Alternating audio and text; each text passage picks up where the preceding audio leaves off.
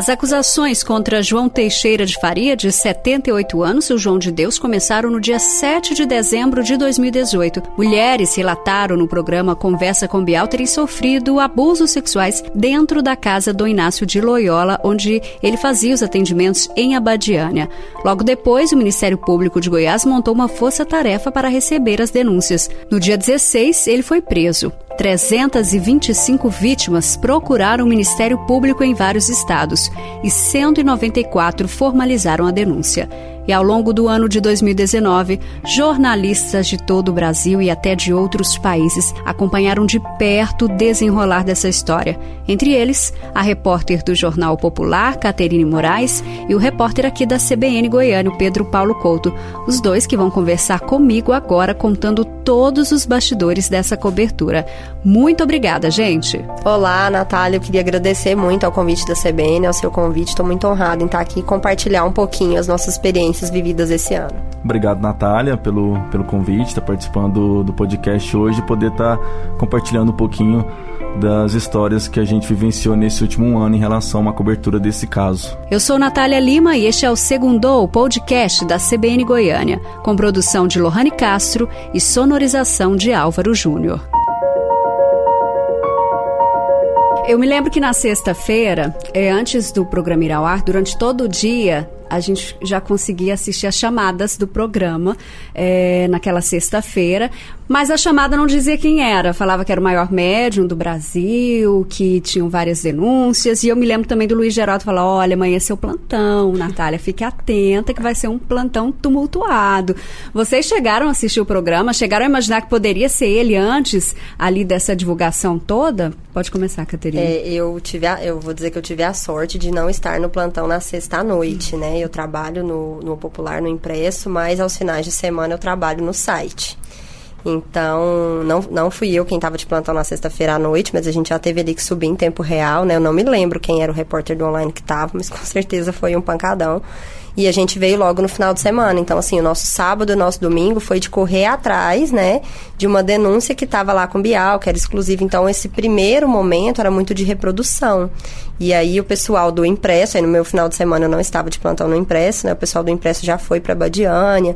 E aí começou toda aquela correria. Mas, assim, logo que começaram as chamadas, acho que todo mundo já suspeitava ali que pudesse ser, né? Mas a gente desacredita, assim, né? Tá muito perto aqui da gente, né? Era uma, era uma pessoa intocável, assim. Acho que a gente, acho que ninguém imaginava, né, que essas denúncias, inclusive, pudessem ir ganhando forma. Essa semana eu estava revivendo isso e, e, escrevendo agora, né, um ano depois, duas matérias mais densas.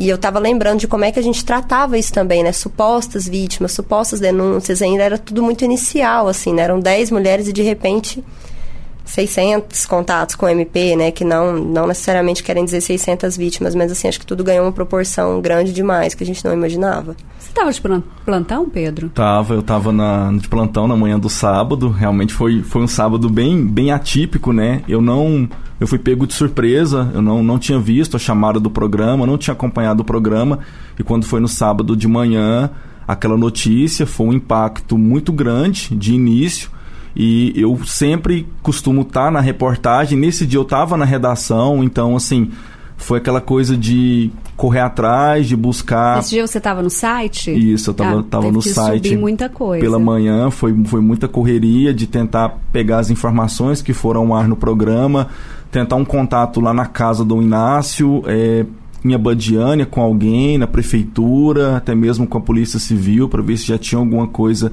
inicial. E até por ser no sábado de manhã, a dificuldade foi muito maior, né? A gente não conseguia ter informações em relação a isso.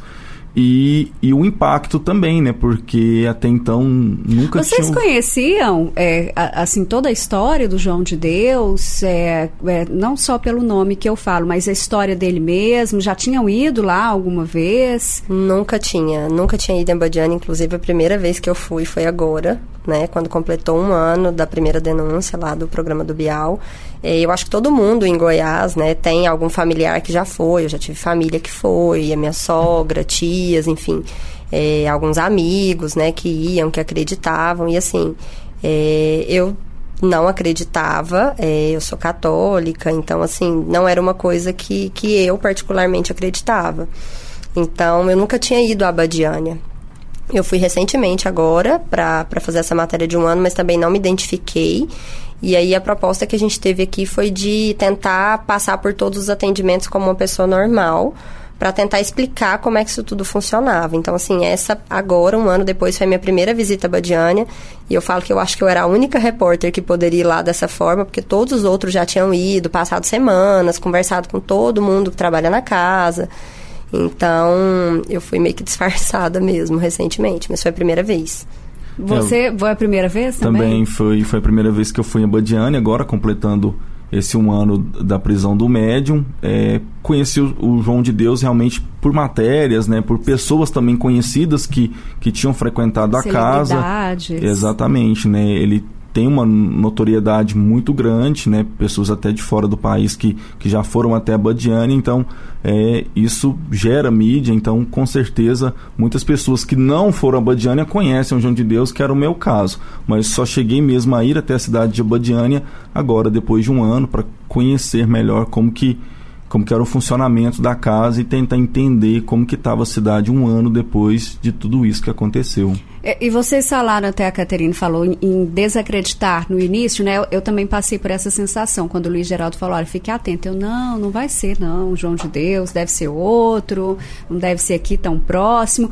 É, tanto que no início, muitas pessoas ficavam lá na porta, desacreditando, acho que algumas continuam desacreditando e acreditando na versão dele. Vocês chegaram também a escutar essas pessoas que, que defendiam ele, tanto no início quanto agora? Sim, é... Eu acho que no começo tinha muito isso, né? Acho que quando essas vítimas eram dezenas apenas, isso ainda parecia um pouco mais real, assim, né? Essa possibilidade de não acreditar. É, não por minha parte, assim, acho que quando eu vi ali a denúncia no Bial, eu, Caterine, já acreditei que aquilo deveria ser real.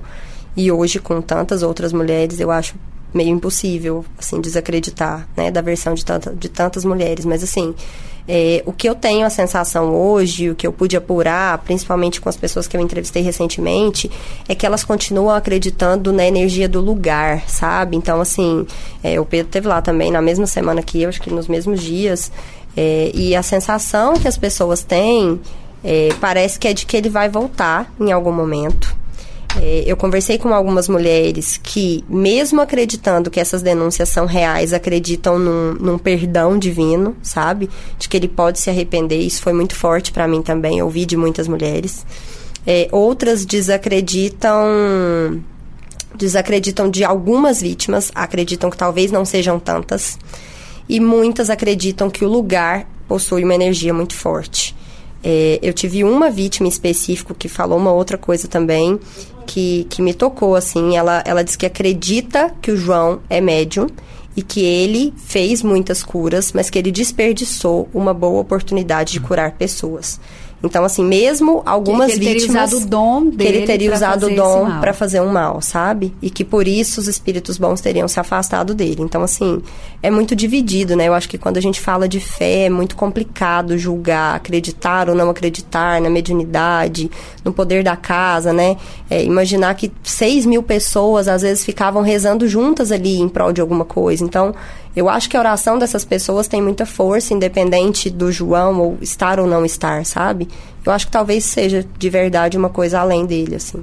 E, e quando você voltou, você até disse, Pedro, que encontrou muita gente de fora do país, né? Estrangeiros que continuam também vindo de muito longe para é, ter esse atendimento de outros médiums, ter esse momento lá na casa do Inácio de Loyola. É, de fato, isso chamou muito a minha atenção, essa questão mesmo, né? Muitas pessoas de outros países aqui da América do Sul, mas principalmente pessoas de fora mesmo da Europa, né? São franceses, holandeses, alemães que parecem que são mesmo a maioria das pessoas que frequentam hoje a casa.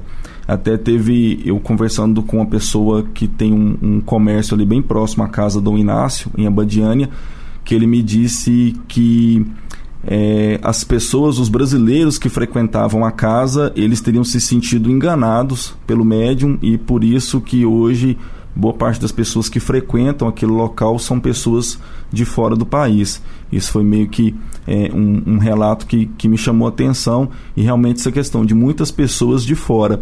Em relação ao começo, eu lembro que houve o programa do Bial, foram cerca de, de 10 denúncias e no prazo de uma semana até a prisão do médium, o número passou de, de 100, foi uma coisa assim surreal, né? Houve durante a semana aquele início da força-tarefa entre o Ministério Público e a Polícia Civil e de repente foi uma enxurrada de denúncias, é, mulheres que teriam sido é, abusadas anos atrás, é, então foram encorajadas a partir daqueles relatos iniciais, então de poder é, expor o que elas passaram dentro da casa e isso ganhou uma proporção assim é, é gigantesca. Eu me lembro que no começo eu tive até um, uma certa dúvida, um certo, é, uma certa barreira em acreditar naquilo, mas foi uma proporção, a quantidade de denúncias tão grande que ficou praticamente impossível não acreditar no relato daquelas mulheres e relatos muito semelhantes. E muito detalhados, né? Sim, eu, eu a Caterine teve essa experiência também de conversar com vítimas é, como que esses relatos eles parecem. São pessoas que chegam sempre bem fragilizadas, que às vezes um pai está com uma doença terminal, a mãe está com um câncer, algo, uma doença que os médicos não conseguem detectar o que, que é, ou a pessoa está passando por um momento muito difícil na vida e, e isso acabava é, terminando. É, a gente não sabe ainda né, se o médium aproveitava realmente dessa situação de mais frágil dessas vítimas para poder então abusar dessas mulheres, mas chama muita atenção que os relatos são muito semelhantes nesse quesito. É, imagine só, para o Pedro, Paulo chama a atenção e, e, e tem esse impacto. Para nós que somos mulheres, eu acho que o impacto é ainda maior. Você ouviu muitas vítimas. Eu, quando dou aqui, leio uma notinha só é, de algum caso de abuso sexual, de, de um caso de, de assédio sexual, eu já fico impactada. Sem, só de imaginar, sem ao menos conversar com essas mulheres. Como é que foi conversar com todas elas e escutar essas histórias e imaginar mesmo a cena, o que teria acontecido? Poderia ser com você, poderia ser comigo, poderia ser com uma irmã sua, uma mãe sua. É muito pesado, assim, sabe, Natália? Eu eu acho que ser repórter nessa hora e ser mulher, né, estar aqui no lugar de mulher, é, você precisa conseguir, eu acho que até se controlar um pouco, assim, é, para fazer uma entrevista, para ouvir um relato. Eu me senti muito abalada estando lá em Abadiânia e passando por todo o atendimento como sendo uma pessoa normal, porque durante todo o tempo, na minha cabeça, todos aqueles depoimentos que eu tinha ouvido de vítimas, sabe? É como se eu tivesse revivendo tudo aquilo. E mesmo sabendo que o João não estava ali, que não teria ninguém, né, que, que praticaria um abuso e tudo, eu forcei o fotógrafo a passar pelos procedimentos comigo, ele estava mais receoso, eu falei, vai, vai fazer tudo, vem pra cá, vai passar por tudo que eu passar. Então, assim, eu passei por tudo, desde tomar a sopa lá até, né, todos os atendimentos. No outro dia eu voltei para poder ficar na sala da corrente. Então, assim, reviver tudo isso é muito difícil. Nessa semana em específico, eu ouvi algumas vítimas é, depois de um ano, né? Re reouvi algumas que eu já tinha entrevistado na época e ouvi novas mulheres que eu não conhecia. E assim, é sempre muito pesado. É, eu entrevistei algumas mulheres por horas no telefone. É, é, muito difícil imaginar, principalmente no descrédito pelo que elas passam, assim, sabe? Uma me disse, ah, minha mãe nunca acreditou em mim, por exemplo. Essa vítima em específico, ela tinha, ela tinha colocado um silicone e tinha tido uma bolha, um problema da prótese. O João falou que ela tinha um tumor no seio e, assim, passou a mão nela, passou a mão nas partes íntimas e no mesmo dia ele deu várias pedras de esmeralda para a mãe, né? O relato dela é esse. E ela contava para a mãe, a mãe não acreditava e a mãe continuou indo lá por anos. Quando as primeiras denúncias surgiram, essa vítima específica, ela é aqui de Taberaí, ela, ela disse que e ela se sentia menor, porque no caso dela, por exemplo, não tinha tido uma penetração. E ela achava que isso era menor do que as outras, sabe? Então ela falava, ah, eu fui abusada, mas não foi tanto assim. Até que ela entendeu que aquilo era um abuso e que com cada pessoa isso é grave do mesmo jeito, assim, sabe? É, eu entrevistei uma carioca que foi a mesma coisa, assim, ela, ela contando do pai fragilizado, de vários abusos e depois de todos esses questionamentos. E neste caso, me surpreendeu uma coisa muito particular também, porque quando ela voltou do, da casa para o Rio de Janeiro, ela foi na ginecologista, fez todos os exames, foi a primeira pessoa com quem ela conseguiu se abrir, porque o pai tinha falecido, ela estava muito fragilizada e tinha passado por vários casos de abuso com o João. E aí ela contou para ginecologista, fez todos os exames, fez uma bateria de exames para saber se tinha, né, contraído alguma doença e tudo mais. E aí quando o programa do Bial foi veiculado, esta médica ligou para ela e falou: "Olha, agora que você não é só você, agora que você não tá sozinha, se você quiser ir adiante, eu tô aqui".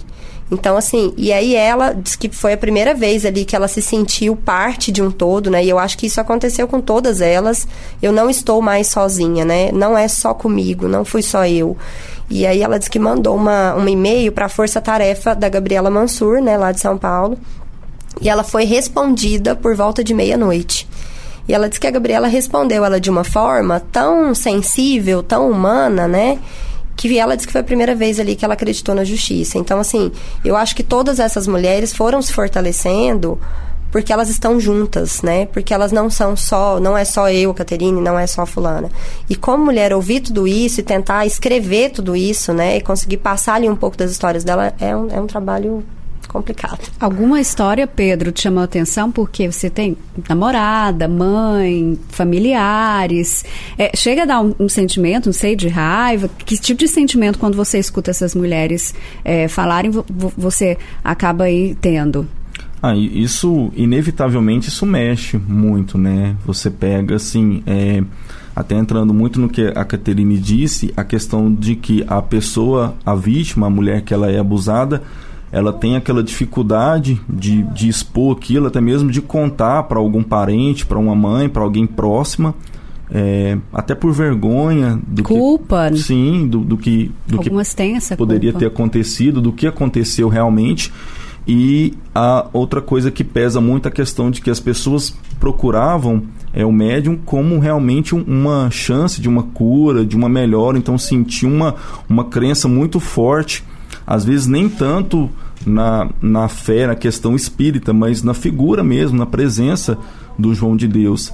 Então, é, além dessa dificuldade das pessoas em expor a situação, é essa esse contra-argumento de que assim não o João de Deus não o João de Deus ele, ele não faria isso então ele era tido como uma divindade para muitas pessoas que frequentavam a casa e e assim, eu não tenho um relato em si que me chama muita atenção. Conversei com, com algumas vítimas, é, são, como eu disse, assim, histórias muito parecidas, mas é, é, mexe assim com a gente, né? Você tenta se colocar, acho que é muito difícil você tentar fazer esse exercício. Não, eu me colocar na é, no lugar dessa pessoa. É, mas assim, aquela coisa da pessoa ir com tanta fé, acreditando numa cura, numa melhora, às vezes tendo ali naquele atendimento espiritual uma última alternativa para um problema que talvez os médicos, a medicina já não tinha como mais é, obter um resultado diferente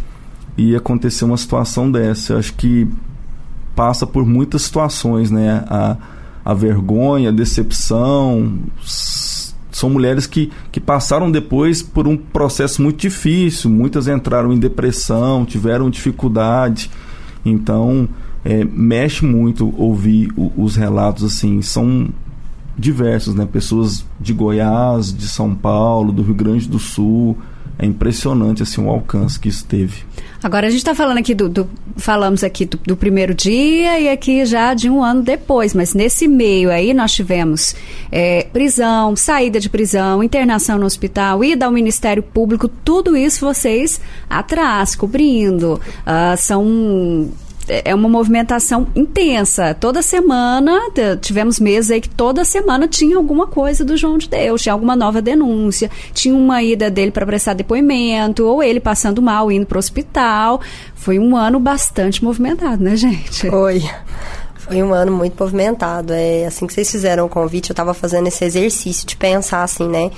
É, eu acho que assim como vocês, esse trabalho é muito coletivo, né? No Popular foram mais de 10 repórteres que durante algum tempo se dedicaram quase que exclusivamente, assim. A gente teve semanas em que cada um fazia uma coisa. E eu fiquei muito com isso do factual no começo. Então, assim, eu entrevistei muitas vítimas, mas tiveram reportagens muito mais densas feitas por colegas envolvendo é, minério, envolvendo denúncias, outros casos arquivados dele, né, antigos, não necessariamente relacionados à violência sexual. E assim, esse corre-corre do dia a dia é, médico, Ministério Público, polícia, complexo prisional, né? É, todo esse corre-corre eu participei muito, assim. E eu estava fazendo o exercício de pensar não só nas coisas que deram certo, mas em quantos dias a gente passa ali de plantão, às vezes 10 horas na porta de um hospital, à espera de que ele saia ou de que ele chegue para tentar ali uma foto, para tentar um contato, para tentar transmitir ao vivo pelo Facebook ou pelo Instagram. Atrás dos advogados. Atrás dos advogados. Eu já entrei na frente de um carro, do carro do Alberto Toron, bem no começo A gente estava lá na porta do complexo prisional e aí tinham várias TVs espalhadas. A TV Anguera estava ao vivo num canto, assim, um pouco mais distante. E aí eu vi esse carrão sair eu falei, cara, esse carrão deve ser do advogado do João de Deus. E aí eu entrei na frente desse carro e era mesmo, era o Toron, ele desceu e falou: "Ei, menina ousada, eu vou dar entrevista para vocês". Só que ele não deu entrevista só para mim, ele saiu andando e aí todo mundo viu que era ele, assim, tinha gente que não sabia, tinha repórter que falava: "Quem é ele?". Eu falei: "É o advogado do João de Deus". E aí o menino da TV Anguera tava ao vivo não lembro quem era o repórter, mas ele estava ao vivo e ele chegou ao vivo para começar uma coletiva. Então, assim, é, tem muitas coisas também que você tem que ir no improviso, né? Você não tem certeza se vai dar certo ou não. E aí, de repente, dá, né? Às vezes dá. Então, esse corre-corre também foi muito puxado. No hospital, teve um dia que eu fiquei, sei lá, 10 horas de plantão. E aí, quando eu cheguei, que troquei o plantão com uma colega, o motorista até falou: ai, não aguento mais ficar na porta desse hospital. Eu falei: pois você vai voltar com outro repórter. E foi dito e feito. E aí voltou o mesmo motorista com uma outra repórter, que foi a Cristiane Lima. E aí foi ela que pegou lá, né, essa saída, não lembro se era saída ou se era entrada. Então, assim, foi um ano bem tumultuado. Acho que o Pedro deve ter umas histórias boas aí também. Eu me lembro que a prisão dele foi decretada numa sexta-feira, dia 14 de dezembro, e eu cheguei na rádio e já fui direto pro, pro complexo prisional.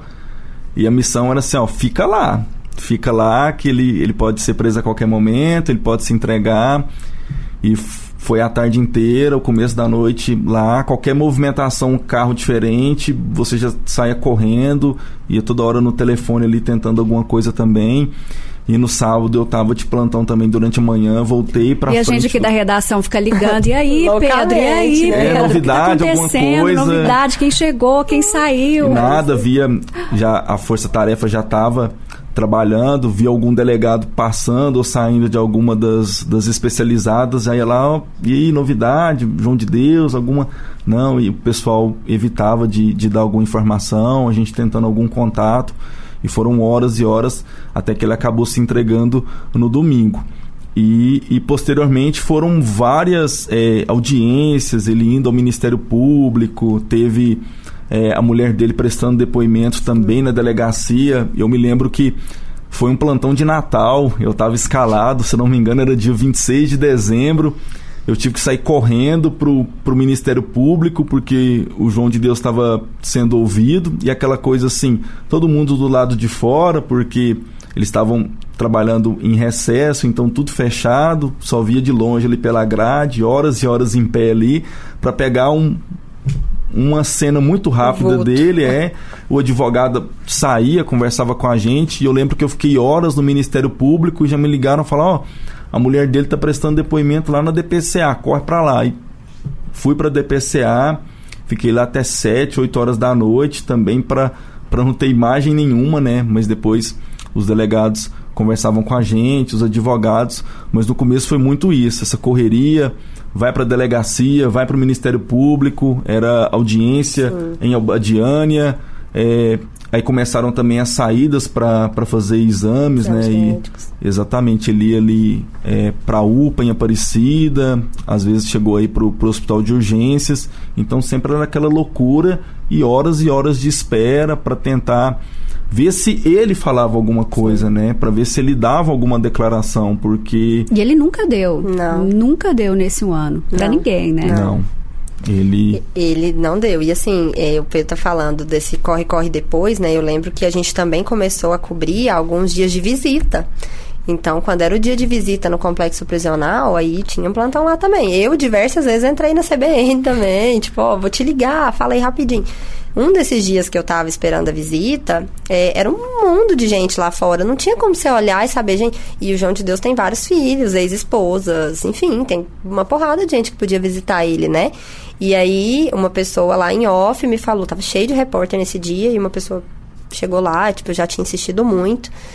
E aí ele falou: olha, aquela mulher ali no canto é uma filha do João. Mas ela não veio aqui visitar ele, ela veio visitar um filho dela que também tá preso. E aí, nesse dia, eu saí de lá, tipo, cheio de repórter, e saí de lá com meu furo, falei com ela e tudo. Então, descobri que o neto do João estava lá no mesmo presídio. Então, assim, são coisas imprevisíveis. Você vai para lá tentando falar como advogado, ver se tem alguém que vai visitá-lo e volta descobrindo de repente que ele ficou semanas sem receber nenhuma visita. Então, assim, é, essa correria muito louca é a correria do imprevisível. E a gente. É, eu já estive em algumas outras ocasiões assim, mas acho que essa foi a mais forte, em que a gente não está ali só com a imprensa local, né? Então, no começo, nessas primeiras denúncias, é, em hospital, a gente tinha jornais de Brasília, jornais de São Paulo, é, teve alguns repórteres internacionais que tiveram por aqui. Então, assim, além de tudo isso, eu ainda tinha essa preocupação de pensar peraí, eu tô aqui na minha cidade, eu conheço todo mundo, eu conheço todos os delegados, todos os promotores.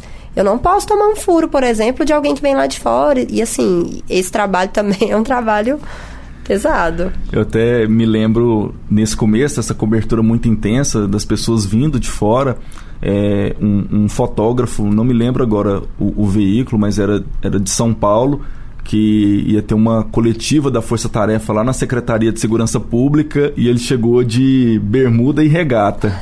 E ele falou assim: Olha, eu, eu vim para ficar três dias, eu tô aqui uma semana, eu não tenho roupa mais. Eu, eu, eu tô, lembro, andando, eu desse, eu tô andando desse jeito. Eu conheci esse Não tem como, eu vim ficar três dias, eu não tenho previsão para voltar, porque no começo cada dia era uma novidade. E, e até a Caterine falou há pouco, no começo a questões dos abusos, mas aí vieram veio a questão da, das esmeraldas, de, das armas de fogo que foram encontradas Dinheiro apreendido, né? Eu também lembro de uma coletiva lá na Secretaria de Segurança Pública quando eles apreenderam todo aquele dinheiro, que tinha moedas de todas as nacionalidades. Começou-se uma série de desdobramentos acerca do, do João de Deus. Bom, eu tenho que dizer para vocês que vai continuar esse desdobramento. A gente vai. vem aí provavelmente mais denúncias, depois tem os julgamentos. Então, quero parabenizá-los pelas excelentes coberturas e já dizer que se continuarem nesse próximo ano de 2020, com certeza terão muitas mais,